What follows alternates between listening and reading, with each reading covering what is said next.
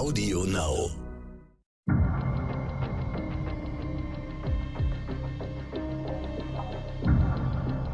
Team Wallraff, der Podcast.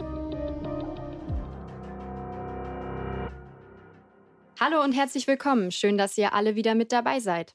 Mein Name ist Diana Pürsten und neben mir sitzen Günther Wallraff. Hallo, guten Tag. Und mein Kollege Daniel Weigand. Hallo, guten Tag. Für unsere neue Sendung haben wir uns mit einem der größten und mächtigsten Arbeitgeber unserer Zeit auseinandergesetzt. Einem Unternehmen, das wohl auf unser aller Leben einen enormen Einfluss genommen hat. Wir waren undercover bei Amazon. Und dabei haben wir tatsächlich in sämtlichen Arbeitsbereichen wie zum Beispiel der Logistik oder auch im Paketdienst, gravierende Missstände gefunden. Wer die Sendung von euch noch nicht gesehen hat, der kann das natürlich sehr gerne nachholen auf TV Now. Die Verlinkung dazu findet ihr in den Show Notes. Bevor es jetzt aber so richtig losgeht und Daniel uns erzählt, was er bei Amazon erlebt hat, fasse ich euch noch ein paar kurze Fakten zusammen. Bei unseren Recherchen und Undercover-Einsätzen sind wir auf ein System gestoßen, das auf Ausbeutung, auf Angstmacherei und auf Überwachung basiert.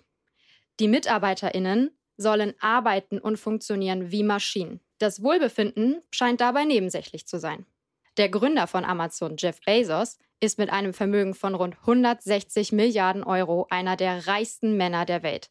10.000 Pakete pro Minute verschickt Amazon weltweit. Angelockt werden wir Kunden natürlich vor allem durch die Prime-Dienste. Gratis Lieferungen und gratis Retouren und auch Bestellungen, die teils noch am gleichen Tag bei mir ankommen. Es verwundert also nicht, dass rund 4% der Deutschen bei Amazon bestellen. Günther, gehörst du denn auch dazu? Nein, ich bin clean. Ne? Nie und nimmer. Ich habe schon seit Jahren Amazon boykottiert. Äh, ich kriege seit Jahren auch Hilferufe von Leidtragenden, von Betroffenen. Ne? Und dann sage ich, das kann ich nicht mehr verantworten ich kaufe und bestelle zum Beispiel meine Bücher grundsätzlich in der ortsansässigen Buchhandlung. Und das Bestellen im Internet sollte auf gar keinen Fall zum Selbstzweck werden. Nämlich wer beim Bestellen nur immer auf billigst und billigst, schnell, schnellst achtet, der verliert dann völlig aus dem Blick, dass dadurch ja viele alteingesessene Fachhändler, Geschäfte, am Ende auch noch die Kaufhäuser äh, kaputt gehen und schadet damit letztlich dann auch sich selbst. Kunden verlieren wertvolle Spezialisten, ruinieren die Handelsvielfalt, sagt man, und dann unsere Innenstädte werden irgendwann veröden. Und das ist zum Schaden eigentlich von allen. Von daher sind auch immer mehr Menschen, die nicht zu Konsumidioten werden wollen, nicht, die sich dem auch verweigern. Das sollte man auch beachten. Daniel, wie schaut das denn bei dir aus? Bist du ein Online-Shopper und äh, vielleicht auch Amazon-Kunde oder warst es vielleicht zumindest vor deinen Einsätzen äh, in den Logistikzentren? Ja, anders als Günther gehöre ich zur Generation Online-Shopping. Ich bin damit aufgewachsen und groß geworden. Es gibt einfach unfassbar viele Produkte, eine große Auswahl, sehr schnelle Lieferung und oftmals auch den besten Preis. Mit nur einem Klick kann ich alles bekommen, was ich möchte. Das ist in der schnelllebigen Welt für mich einfach super angenehm. Das reizt mich, weil oft hat man keine Zeit, zum Händler zu fahren, die Produkte sich anzuschauen und zu kaufen. Man muss dafür Zeit, Ressource verwenden und zahlt oftmals noch einen höheren Preis. Das ist sehr, sehr schwierig für mich in der schnelllebigen Zeit. Aber klar, das alles, mein Konsumverhalten hat seinen Preis und seine Nachteile. Denn die trage nicht ich als Kunde. Äh, der Kunde bei Amazon, der ist immer König. Es geht auf Kosten der Mitarbeiter und Mitarbeiterinnen. Wie man sich hier fühlt, das habe ich sehr am eigenen Leib erfahren müssen während meiner Undercover-Arbeiten.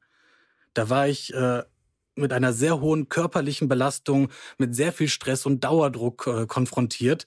Und das macht was mit einem. Der Einzelhandel hatte schon vor Corona schwer, aber man muss immer überlegen, wohin investiert man seine Zeit und sein Geld. Und ist es nicht vielleicht auch im Einzelhandel vor Ort besser angelegt? Nachdem du das nun alles erlitten hast, kann man das schon sagen, und du warst noch privilegiert, du warst ja noch, hast Welpenschutz gehabt, du warst noch dem am Anfang, das wäre ja alles extremer geworden mit der Belastung. Hast du denn nach dem, was du erlebt hast oder was deine äh, Kollegen ja dir auch mitgeteilt haben, bestellst du immer noch so leichtfertig bei diesem Giganten? Nein, leichtfertig auf keinen Fall. Ich muss sagen, ich habe einmal etwas bestellt für ein Geburtstagsgeschenk. Der Bo Geburtstag kam wieder sehr überraschend und ich brauchte für den nächsten Tag ein Geschenk. Aber ähm, ich überlege es mir zwei oder dreimal. Muss das wirklich mhm. sein? Oder muss ich auch drei, vier, fünf Produkte kaufen, wovon dann eh wieder einige zurückgehen? Reicht es sich nicht vorher Gedanken zu machen, was brauche ich wirklich? Und muss ich das jetzt online bestellen? Und die ja. Versuchung ist ja auch sehr groß diese Prime-Kunden, ne? das äh, 80 Euro, glaube ich, im Jahr und dann kriegen die alles noch schneller und, und äh, geliefert und dadurch kurbeln sie das diese Hektik ja noch mehr an und bestellen übrigens auch mehr. Gibt Untersuchungen, dass diese Prime-Kunden doppelt so viel bestellen, wie sie sonst bestellt hätten. Das ist also nur zum Schein ein Vorteil und sie sind eigentlich dann noch mehr belastet. Übrigens, ich habe etliche die jetzt in diesem Film beteiligt waren oder uns mit Rat und Tat zur Verfügung standen, die haben ihr Verhalten geändert. Wie zum Beispiel der äh, kenntnisreiche Anwalt äh, Dr. Jürgens, Arbeitsrechtler, der sagt, das wusste ich ja alles nicht. Ich habe die Konsequenzen gezogen, nein, bestelle ich nicht mehr. Und auch meine Kinder werden sich vielleicht auch jetzt etwas ja, verantwortungsvoller da verhalten. Ja, tatsächlich ist es bei mir auch so. Also ich glaube, 69 Euro sind es im Jahr für die Prime-Dienste. Und äh, ich habe es auch abgeschafft nach unseren Recherchen. Ich äh, habe da jetzt auch umgedacht und äh, finde auch, das äh, geht so irgendwie nicht. Man muss wieder ein bisschen mehr darüber nachdenken, was man bestellt, mhm. wie viel man bestellt und genau, einfach mal im Vorfeld ein bisschen länger mhm. darüber nachdenken und, und, dann können wir vielleicht auch was gegen diese Wegwerfgesellschaft tun. Und vielleicht auch unsere Zuschauer, äh, die nun das ja nun auch nicht so an sich vorübergehen lassen und vielleicht auch Konsumenten sind wie die Mehrheit der Bevölkerung inzwischen.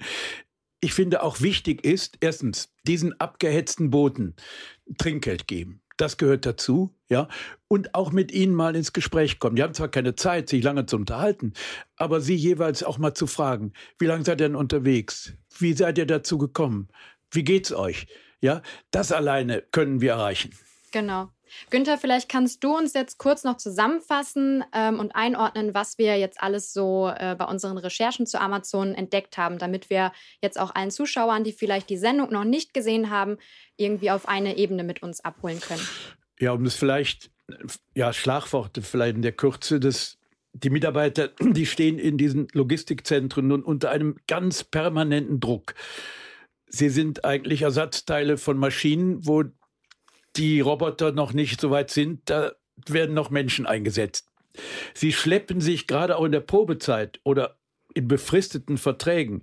Man soll auch nicht vergessen, fast die Hälfte der Mitarbeiter sind ja gar nicht direkt bei Amazon beschäftigt, sondern bei Subunternehmen oder Sub-Subunternehmen. Damit stiehlt sich Amazon aus der Verantwortung. Ja?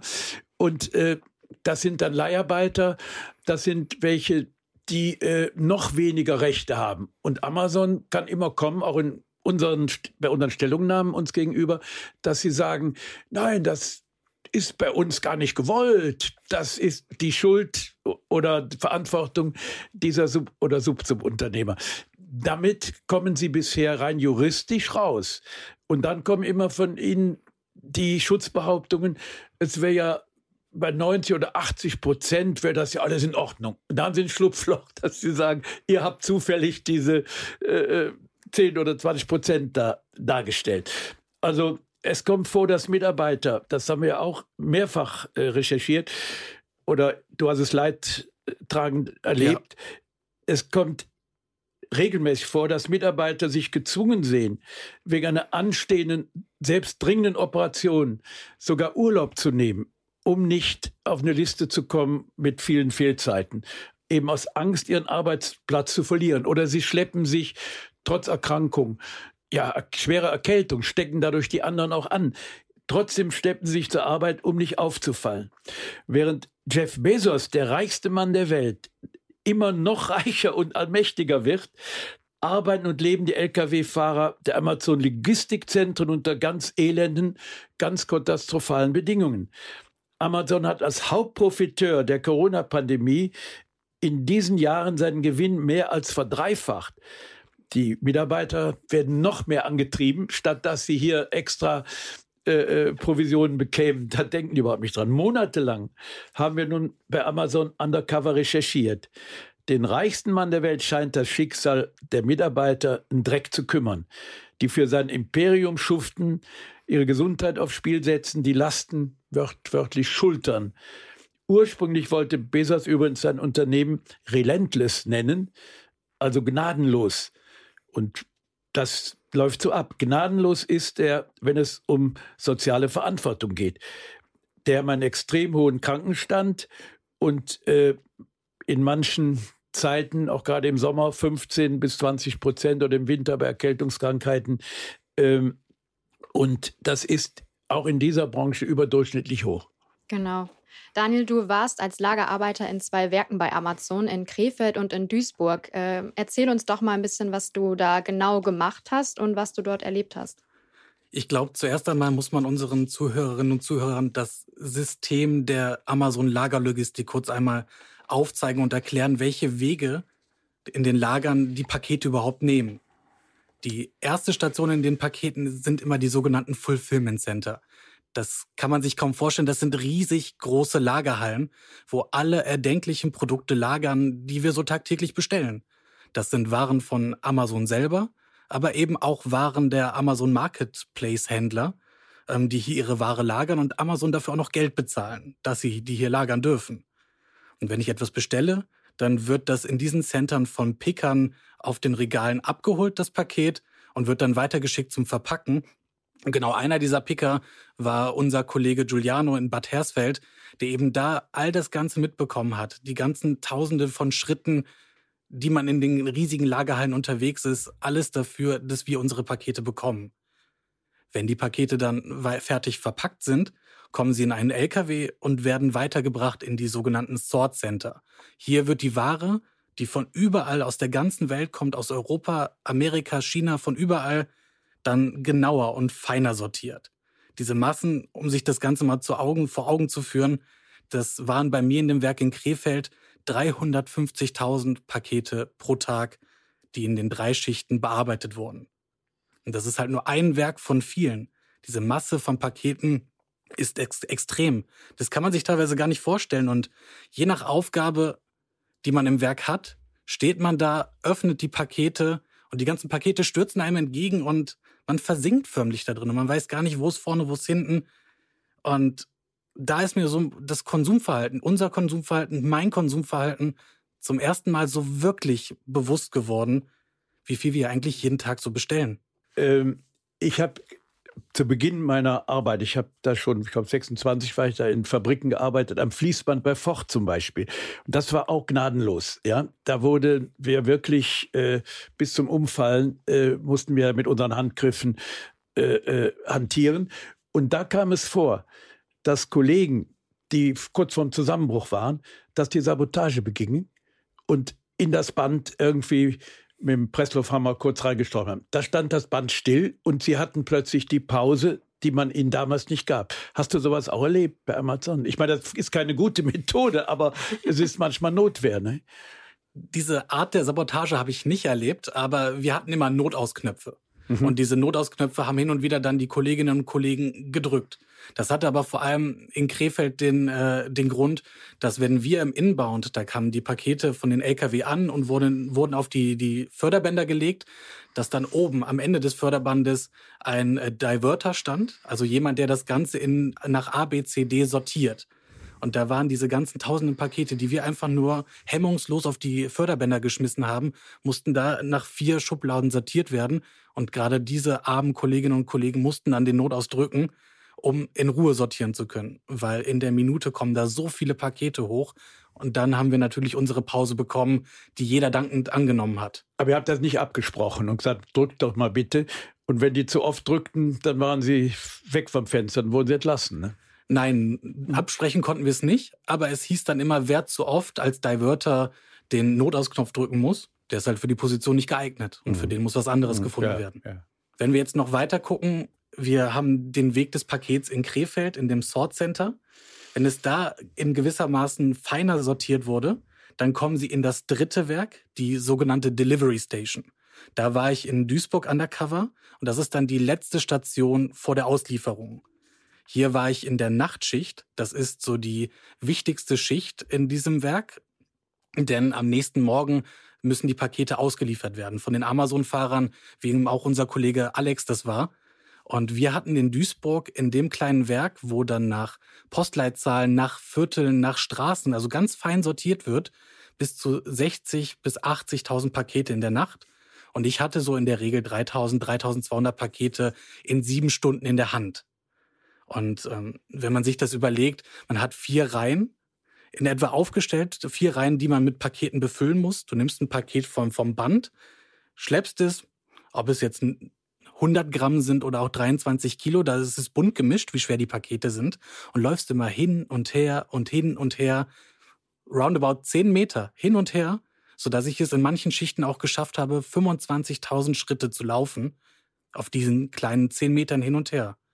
Und am Ende der Schicht waren dann die Taschen soweit gepackt und gescannt, dass sie dann für die Auslieferungsfahrer zum Ausliefern fertig gemacht werden konnten. Ich meine, du bist jung, sportlich äh, und bist ein Typ, der wirklich auch einiges aushält. Aber du bist in der Hinsicht ja auch eine Ausnahme. Nicht? Wer ist schon so robust?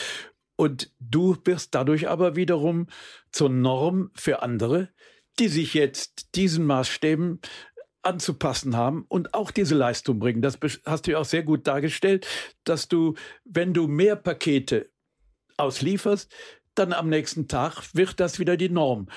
Aber du, wie gesagt, bist ja nicht der Durchschnittstypus. Und wer kann schon 15 oder 20 Kilometer am Tag? Das, das ist ja äh, trainierter Sportler. Und wer das nicht gewohnt ist, der ist eventuell kreislaufmäßig erstmal belastet, wenn er, er muss halt eigentlich vorher trainieren. Ne? Die müssen vorher eine Sportgruppe äh, kommen, wo sie erstmal lernen, wie man 15, 20 Kilometer auch am Stück bewältigt, ohne dadurch Schaden zu bekommen. Ja, aber Günther, Laufen ist das eine, aber dann noch diese 20, 25 Kilo schweren Pakete dann hin und her zu hieven, das ist halt wirklich ja. dann noch das i-Tüpfelchen, das die Aufgabe so extrem macht. Ja. Genau. Und das über einen längeren Zeitraum. Bei dir waren es jetzt einige Wochen. Wie lange genau warst du jetzt nochmal in den Werken? Ich glaube, rund 20, 21, 22 Arbeitstage, aber verteilt über sechs Wochen, weil ich halt in zwei unterschiedlichen Werken war. Für den Zeitraum bin ich klargekommen, aber ich hatte natürlich auch mit körperlichen Problemen zu kämpfen. Mhm. Ganz, ganz klar. Ja. Was, was herrscht denn für ein Druck in den Hallen? Ist der, oder, oder was für ein Klima auch? Was, wie ist die Arbeitsatmosphäre dort vor Ort? Also den Druck, der Druck, der war immer da. Das hat man permanent gespürt. Und ich hatte auch das Gefühl, so eine offene, tolle, kollegiale Zusammenarbeit, die wird versucht zu unterbinden. Private Gespräche waren nicht so wirklich erwünscht. Kaum jemand wollte wirklich richtig sprechen. Und äh, das hat man auch immer wieder gemerkt, zu Schichtbeginn, in Krefeld war das, habe ich versucht, mit einer jungen Kollegin zu sprechen und sie erzählte mir, dass sie schon in dem Werk zweimal Corona bekommen hat und jetzt gerade auch mit den Long-Covid-Problemen kämpft und trug wieder ihre Maske unter dem Gesicht. Sie sagte, naja, aber ich lebe noch, ich komme schon irgendwie klar. Dann kam eine Vorgesetzte vorbei und meinte, ja, alles klar bei euch? So, ja, hör, warum? Ja, weil ihr noch am Quatschen seid. Mhm. Also sie hatte offensichtlich große Probleme, hatte auch in dem Werk zweimal Corona bekommen, trug die Maske unter dem Gesicht und trotzdem war das Problem, weil wir noch am Quatschen sind und nicht ihre Probleme, die sie offensichtlich hat. Und man merkt dann wirklich immer dieser Druck, dieser Überwachung und die Angst vor dem Jobverlust. Das ist eben das, was das System Amazon ausmacht. Da denkt man ja manchmal fast an Arbeitslager und Straflager, nicht? Und nicht an einen Weltkonzern in einer Demokratie. Das, ja, tja. Was hat das denn mit dir gemacht? Und, und was hast du vielleicht auch erlebt im, in Gesprächen, wenn sie denn mal stattgefunden haben mit deinen äh, Kollegen und Kolleginnen? Wie, wie stemmt man das psychisch, aber auch körperlich? Wie, wie soll man das durchhalten? Also ich muss ganz ehrlich sagen, es ging mir nicht wirklich gut. Also ich habe mich andauernd überwacht gefühlt und man weiß auch nie so recht, bei, bei Gesprächen mit Kollegen habe ich das gemerkt, kann ich dem vertrauen? Der ist neu, was mhm. führt er im Schilde? Will der mich vielleicht auch ausspitzeln? Will der mir was Böses? Ja, und dazu dann natürlich äh, noch die harte und körperliche Arbeit. Kurze Pausen und Ausruhen, das gab's nicht wirklich, das war nicht gewünscht. Und ich habe ganz, ganz oft von den Kolleginnen und Kollegen gehört, du musst arbeiten wie eine Maschine. Und da ist für mich auch dieses Arbeitsprinzip, was du eben meintest, Günther, auch klar geworden solange die Maschinen diese Arbeit noch nicht komplett erfüllen können, muss der Mensch halt eben arbeiten wie eine Maschine und Maschinen werden nicht krank. Ich meine, du warst privilegiert Deutscher. Du warst jemand, der hier groß geworden ist und der sich hier sprachlich und, und äh, auch von allen Anforderungen her bestens zu behaupten weiß. Und solche sind in der Regel zu Führungskräften. Das ist eine ganz feine Abstimmung. Ne? Du warst erstmal nur Hand und dann wird man Lied, wenn man äh, ja sich hervortut. Und diejenigen aber, die hier auch sprachlich noch nicht dazugehören, nicht richtig dazugehören. Viele Flüchtlinge. Also eins muss man sagen, es gibt keinen Rassismus bei Amazon. Das wurde mir bisher noch nie mitgeteilt. Die sind sehr willkommen. Je weniger die Bescheid wissen, umso willfähriger kann man die rankriegen, ausbeuten. Die lassen alles mit sich machen. Und die haben auch nicht die Chancen oder seltener die Chancen aufzusteigen. Und von daher warst du von Anfang an eigentlich noch in einer privilegierten Situation. Und äh, du wärst auch, wenn du da länger geblieben wärst, hätten die dich zu einer Art Führungskraft Kraft gemacht und dann hättest du deine Kollegen, wenn du das hättest überhaupt verantworten können. Ich kenne welche, die dann irgendwann gesagt haben, nein, dazu sehe ich mich nicht in der Lage. Das wäre Verrat an meinen Arbeitskollegen und mache ich nicht. Und dann lieber versuchen, eine andere Arbeit zu bekommen, obwohl das auch schwierig ist, weil viele werden ja auch von den Arbeitsagenturen dahin dirigiert. Ja, es gibt viele Standorte, wo Arbeitslosigkeit überdurchschnittlich herrscht. Und da wird Amazon auch noch befördert, kriegt noch Gelder, um äh, Arbeitsplätze zu schaffen. Und diejenigen sind dann darauf angewiesen. Die können ja nicht sich sagen, wenn sie vom Arbeitsagentur dahin dirigiert werden, können ich sagen, nee, bin ich nicht so bereit. Die sind dann zwangsverpflichtet. Und da spekuliert Amazon auch drauf. Und das ist für sie noch mit Förderungsmitteln zusätzlich attraktiv. Ja, definitiv, Günther. Und das wurde mir auch im Werk bestätigt von einer angehenden Schichtleitung. Sie meinte, jemand, der in Deutschland aufgewachsen ist, der möchte diese Jobs nicht machen. Die Geflüchteten, die hierher kommen, die haben schon ganz anderes in ihrem Leben erlebt und sind dankbar für den Job und für diese Aufgabe. Und das erklärt ja so total das System, das du eben auch beschrieben hast. Aber dafür ist für mich auch ganz, ganz klar geworden, vornrum wird gesagt, wir sind so weltoffen, wir heißen jeden willkommen, jede Kultur ist bei uns willkommen, es gibt keinen Rassismus. Das fand ich erstmal schön und das fand ich wichtig und so sollte es überall sein. Aber im Umkehrschluss heißt das dann für mich aber auch, ihr müsst den Job machen, den kein Deutscher lange machen möchte. Das müssen wir uns aber eben auch bewusst machen. Wirklich. Denn das hat System, das ist klar kalkuliert. Jeder, der hier bestellt, unterstützt letztendlich auch dieses System und diesen Plan. Wie geht es den, den Mitarbeiterinnen denn vor Ort und den Mitarbeitern auch in Bezug auf die Verträge? Fühlen die sich irgendwie trotz all der Umstände sicher bei Amazon? Ähm, warst du befristet angestellt oder oder ist das auch irgendwie dann auch so ein Konkurrenzkampf, weil man, weil man nur befristete Verträge hat und, und niemand so richtig äh, weiß, wie lange er wirklich da ist? Und, und viele sind vielleicht auch ja wirklich auf den Job angewiesen, anders als das jetzt bei dir der Fall war. Günther hatte das ja eben schon ein Stück weit beschrieben. Die meisten Mitarbeiter sind über Leiharbeits- oder Zeitarbeitsfirmen beschäftigt, zumindest in den Sortier- und Auslieferungswerken, in denen ich war. Und das Prinzip ist schon wirklich krass. Also ich habe einen neun Monatsvertrag bekommen und danach entscheidet Amazon, ob sie mich behalten wollen oder nicht. So, mir hat das dann eine Vorgesetzte in Krefeld so erklärt, dass sie meinte, wir haben drei Schichten und in jeder Schicht arbeiten so rund 150 Leiharbeiter. Alle neun Monate dürfen wir dann von diesen 150 Leiharbeitern fünf oder sechs behalten. Das darf man sich mal überlegen. Alle neun Monate dürfen 150 Leiharbeiter antreten und fünf oder sechs behalten sie. Natürlich ist da der Konkurrenzkampf extrem groß. Die Besten werden genommen und äh, die, die sich im wahrsten Sinne wirklich ein Bein rausreißen, krank sein darf man nicht. Das ist übrigens auch noch ein Prinzip. Die meisten wissen gar nicht, werden sie übernommen oder werden sie aussortiert. Nach dem Weihnachtsgeschäft, nach dem großen Saisongeschäft wird das entschieden. Dann kommen die in zwei getrennte Säle. Die einen werden übernommen, circa halb und halb. Die anderen, die die Leistungen nicht gebracht haben, die wissen das vorher nicht, könnte ja Unruhe geben, damit sie auch bis zuletzt ihre Höchstleistungen bringen und in der Hoffnung, sie werden übernommen. Die werden dann aussortiert rausgeschickt und das ist ein amerikanischer Konzern, alles auf Englisch. Das heißt Ramp Down kommt aus dem Viehtransport, die Rampe runtertreiben. Ja? Und da habe ich Fälle äh, geschildert bekommen, das war einige Jahre her, die kamen noch zur Arbeit im Winter und hofften, sie werden übernommen oder gingen davon aus, hatten noch die Arbeitsschuhe auch an, die Amazon stellen muss. Und die Schuhe lasst ihr aber hier. So, zack, raus. Ihr seid Rampdown. Und dann sind die mit Strümpfen im, im, in der Nässe, der Kälte nach Hause. Das war kein Einzelfall. Ich habe mit denen gesprochen, die waren bei mir zu Hause. Und äh, das ist ja wirklich relentless, gnadenlos, wie da verfahren wird. Und ich war im Frühjahr 2021 bei Amazon in den Werken. Also nach dem Weihnachtsgeschäft, aber mein Vertrag wäre genau bis zum 31.12. gelaufen. Also nach dem Weihnachtsgeschäft hätten sie entschieden, wollen mhm. sie mich behalten, bin ich ein guter Mitarbeiter mhm. oder nicht. Das Prinzip besteht ja auch darin, sie sind dadurch das Gesetz, sie müssen da nicht fest, sie müssen die nicht übernehmen. Und sie können die immer wieder als äh, Befristete weiter beschäftigen. Sonst hätten sie ja, wenn jemand so und so lange äh, dort arbeitet, hat er ein Recht auf Festanstellung.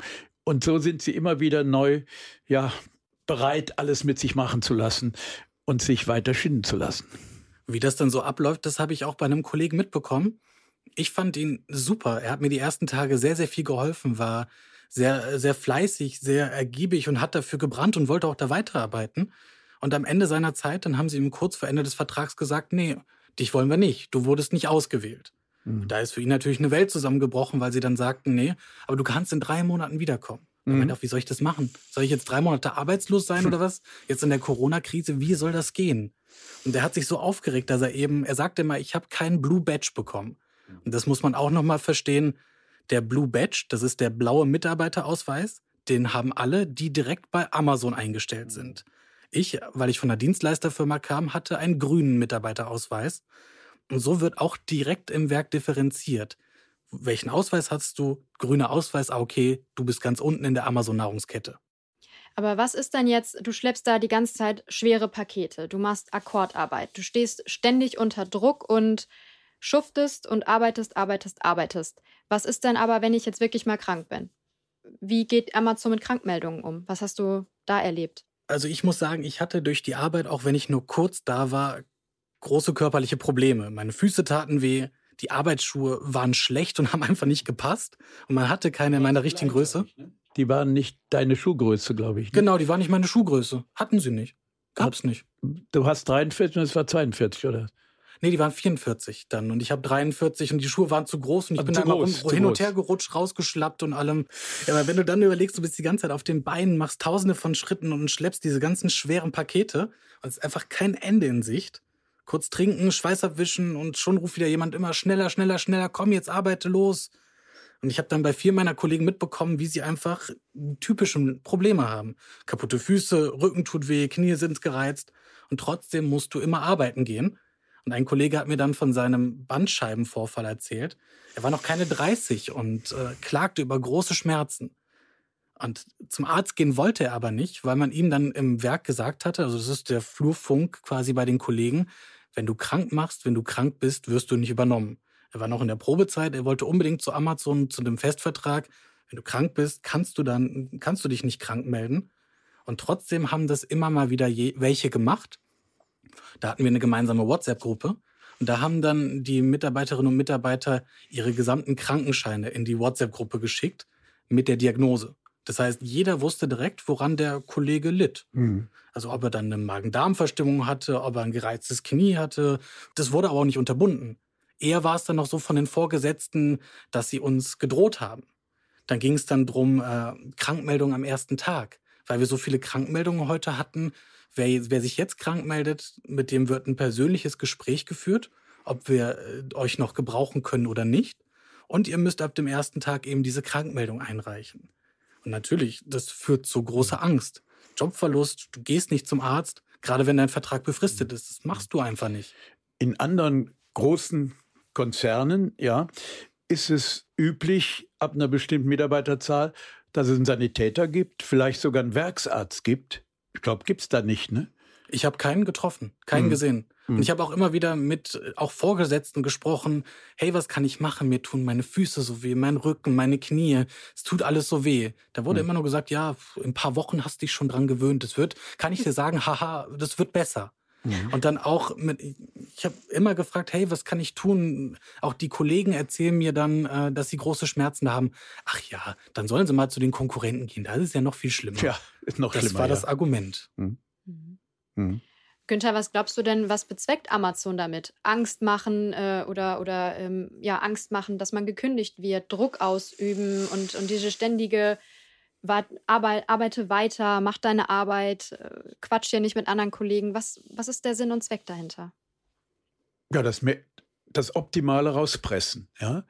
Den Menschen wirklich äh, ausbeuten ist fast zu harmlos der Begriff. Nicht? Ihn als Objekt sehen, als Ersatzteil von Maschinen, die irgendwann das ja vielleicht mal ablösen. Ne? Es läuft ja auf Roboter hin. Aber noch braucht es die Menschen und sie werden nicht als Mensch geachtet, gewertet. Sie werden verschlissen, sie werden gebraucht, missbraucht. Ich sag mal Wegwerfmenschen, ja.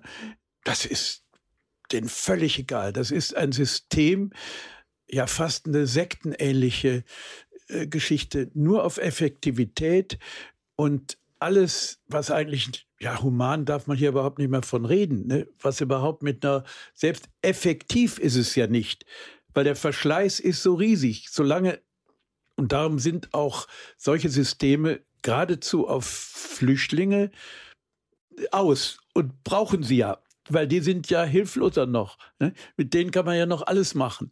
Und äh, von daher auch kein Rassismus. Das kann man ihnen dann äh, Nebeneffekt zugestehen.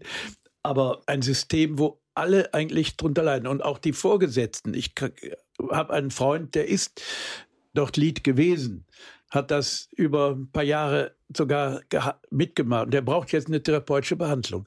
Er sagt, ich habe mich so verbiegen müssen.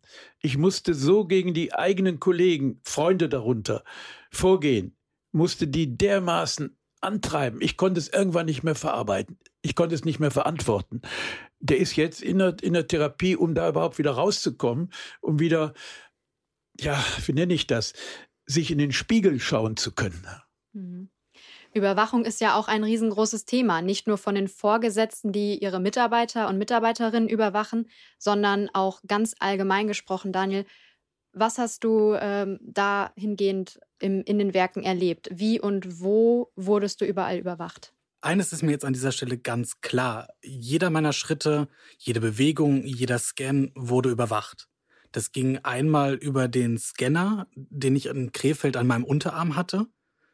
Denn der Scanner, der funktioniert letztendlich wie ein, wie ein Handy, nur hat er noch zusätzlich einen Barcode-Scanner dabei für die Pakete. Darüber kann dann jederzeit mein Scanverhalten, meine Bewegungs-, meine Standzeiten dokumentiert werden und eingesehen werden von jedem Mitarbeiter oder von jedem Vorgesetzten. Und das andere, was noch ganz klar war, waren die Überwachungskameras in den Werken.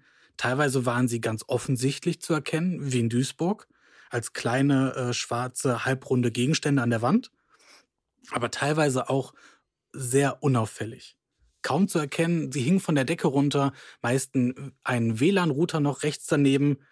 Und äh, das war kaum zu erkennen, so ein bisschen rauchmelderförmig.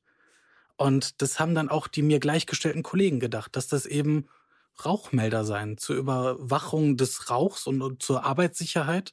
Und daneben ein WLAN-Router. Verstanden, dass das Kameras sind, hat das keiner. Also wurde das auch nicht offen kommuniziert, dass ihr da überwacht werdet? Nein, nein, in Krefeld wurde das bei einer Werksführung sogar noch verneint. Es wird nichts aufgenommen, wurde dann immer gesagt. Man sagte mir dann immer, es ist so irgendein IT-Teil, was da von der Decke hängt. Ja klar, das ist auch logisch. Nach mehrmaligen Nachfragen kam dann irgendwann die Antwort, ähm, ja, das ist eine Kamera, aber zur Corona-Überwachung, für die Abstände. Und dann habe ich nochmal nachgefragt, ja, aber die Kameras, die sind ja nicht erst seit Corona hier. Und ja, genau, so, die hingen schon äh, länger hier. Und die gibt es ja nun schon immer. Auch vor Corona hingen die da. Und von daher ist natürlich eine billige läppische Ausrede. Und man weiß es nicht. Ne? Das ist ja das Unheimliche. Wenn man vorher be gesagt bekommt, über, da ist aus dem und dem Grund, technische äh, Gründe oder auch Arbeitssicherheit, kann ja auch sein. Wenn das einem genau erklärt würde, könnte man damit irgendwie leben. Aber es ist was Unheimliches. Man weiß nie genau, wirst du gerade überwacht? Was kriegen die mit? Hören die vielleicht sogar mit, was ich gerade rede? aber man wird anschließend zur Rede gestellt, wenn man gerade mal mit einer Kollegin ein paar Worte gewechselt hat. Nicht? Und hinsetzen geht überhaupt nicht. Es ist nicht mehr effektiv im Arbeitsrhythmus. Es ist im Grunde genommen zum Schaden auch von allen, aber es ist effektiv. Mhm. Das, was du sagst, Günther, ist, in Duisburg bin ich darauf angesprochen worden, dass ich Fotos generiere.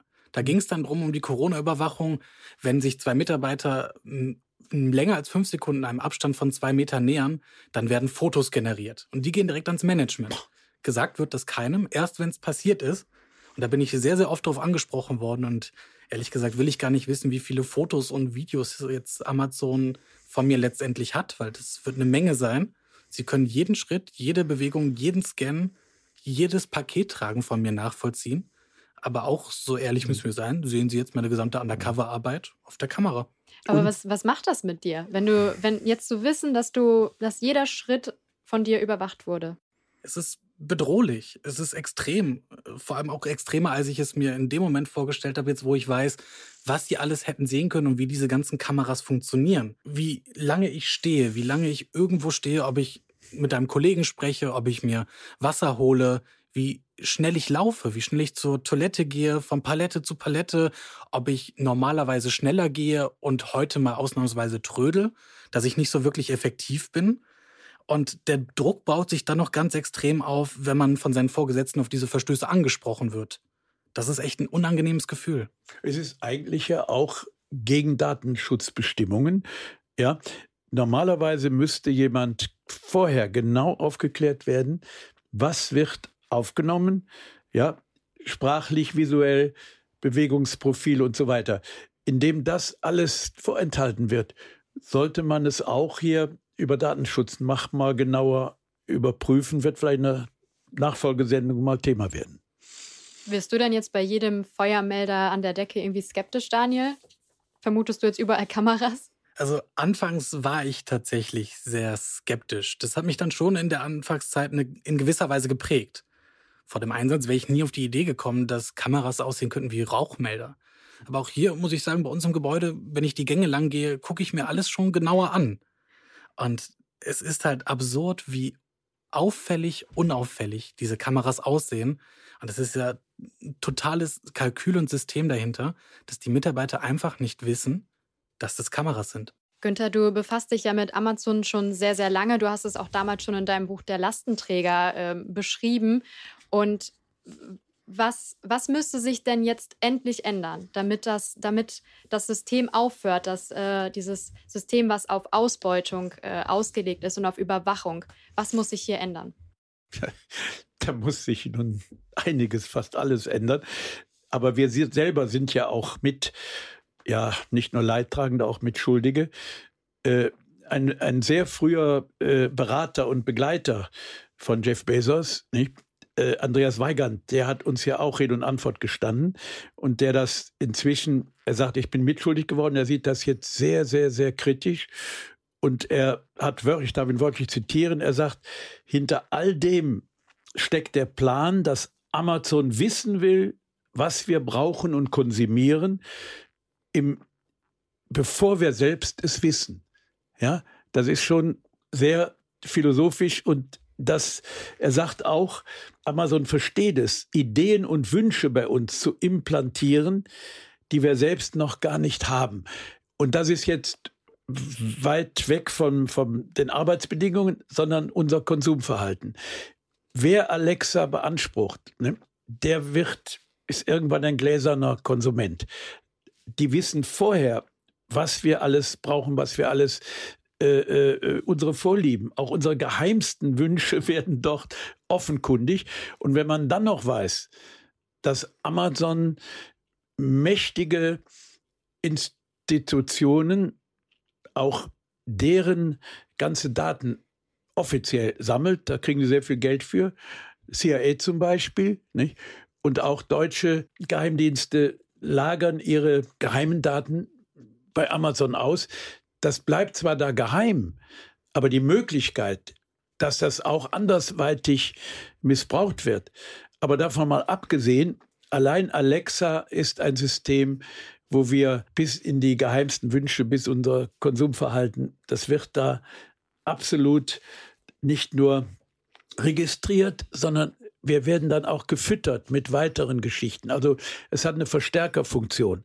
Und irgendwann leben wir in einer Konsumwelt, wo wir alle ähnlich reagieren, ähnliche Bedürfnisse, ähnliche Wünsche und gerade bei ganz Jungen, die das ja zum Teil in der Entwicklung noch sind, werden zu Konsumverhalten gebracht und werden diesem Vorgaben dann auch folgen. Und da sehe ich die ganz große Gefahr, mal unabhängig von den schrecklichen Arbeitsbedingungen. Und so wird dieser Allesverkäufer Amazon, so wird dieser Allesverkäufer dann zum Allesbeherrscher. Ja? Und äh, da sind wir schon mittendrin. Also hier Stopp, Einhalt zu gebieten. Ich glaube, da braucht es noch viel Aufklärung. Und es gibt ein Büchlein, das heißt Schnauze Alexa ich kaufe nicht bei Amazon. Das kann man wirklich empfehlen, weil das jeden auch aufklärt. Und wir brauchen solche Aufklärungsideen und auch Aufklärungsanleitungen. und ich würde das sehr sachlich gehalten übrigens. Und wissenschaftlich hält das allem stand. Sehr viele Zitate. Wir haben das in unserem äh, Beitrag noch nicht berücksichtigt. Wir wollten ja ganz unvoreingenommen, unabhängig und erstmal auch fast naiv an das Thema rangehen. Aber jetzt, wo wir das alles äh, ja auch juristisch abgesichert haben, sollte man das als Zusatzlektüre empfehlen dürfen. Daniel, was nimmst du denn noch aus deinem Einsatz mit? Und äh, ja, was würdest du dir vielleicht äh, beispielsweise auch von der politischen Ebene oder so wünschen, was sich ändern könnte, jetzt wo du weißt, wie es sich anfühlt, bei Amazon im Lager zu arbeiten? Also ich nehme mit, dass ich in all der ganzen Zeit eine Reise durchgemacht habe und eine gewisse Veränderung.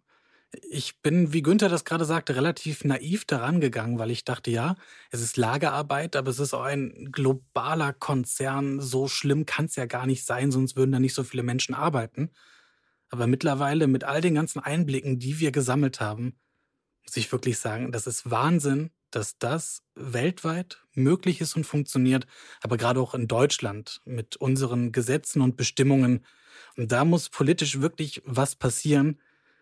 In Amerika erwidert Amazon dann bei Kritik von Politikern, auch von Bernie Sanders, der dann eben die Pinkel-Affäre von den Amazon-Fahrern äh, kritisiert hatte. Da sagte Amazon dann, ihr macht die Gesetze und wir halten uns dran. Das heißt, wenn wir politisch keine klare Kante zeigen, was den Arbeitsschutz angeht und was all die ganzen Bedingungen angeht, dann kann Amazon auch in der Art und Weise agieren, wie sie es gerade tun. Also die Politik muss die Mitarbeiter in der Logistik wesentlich besser schützen in der gesamten Branche. Günther, was äh, stimmst du Daniel dazu oder hättest du noch irgendwie Ergänzungen? Wie siehst du das? Wie sagt man da immer? Man, ich habe nichts hinzuzufügen. Das ist genau, du bringst es auf den Punkt, aber doch vielleicht noch ein Monopol, ein so marktbeherrschender Weltkonzern, ne, der alles kontrolliert, der muss auch unter gesellschaftliche Kontrolle kommen. Wir leben in einer Demokratie, sollten wir nicht vergessen. Und hier braucht es eindeutige Gesetze, durchsetzungsstarke Politiker, die denen auch ja, auf die Finger schauen und auch das verhindern, was hier zum Alltag geworden ist.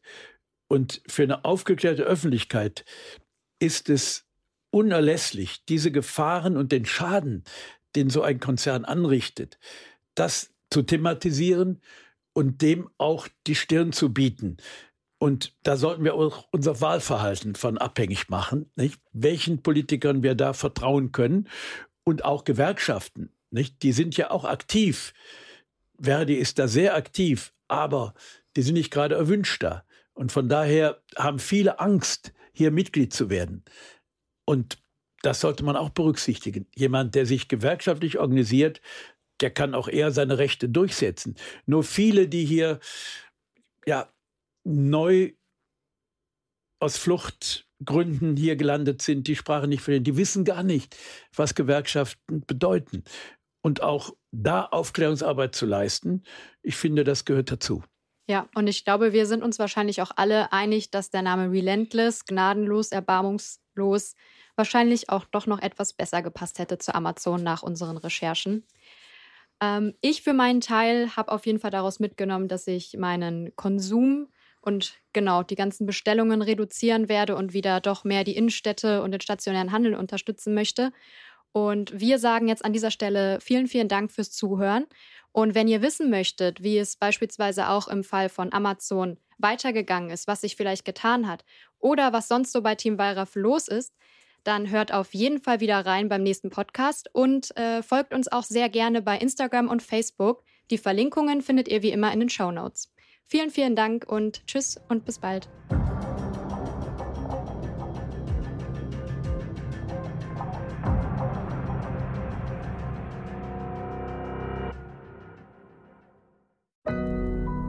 Audio Now.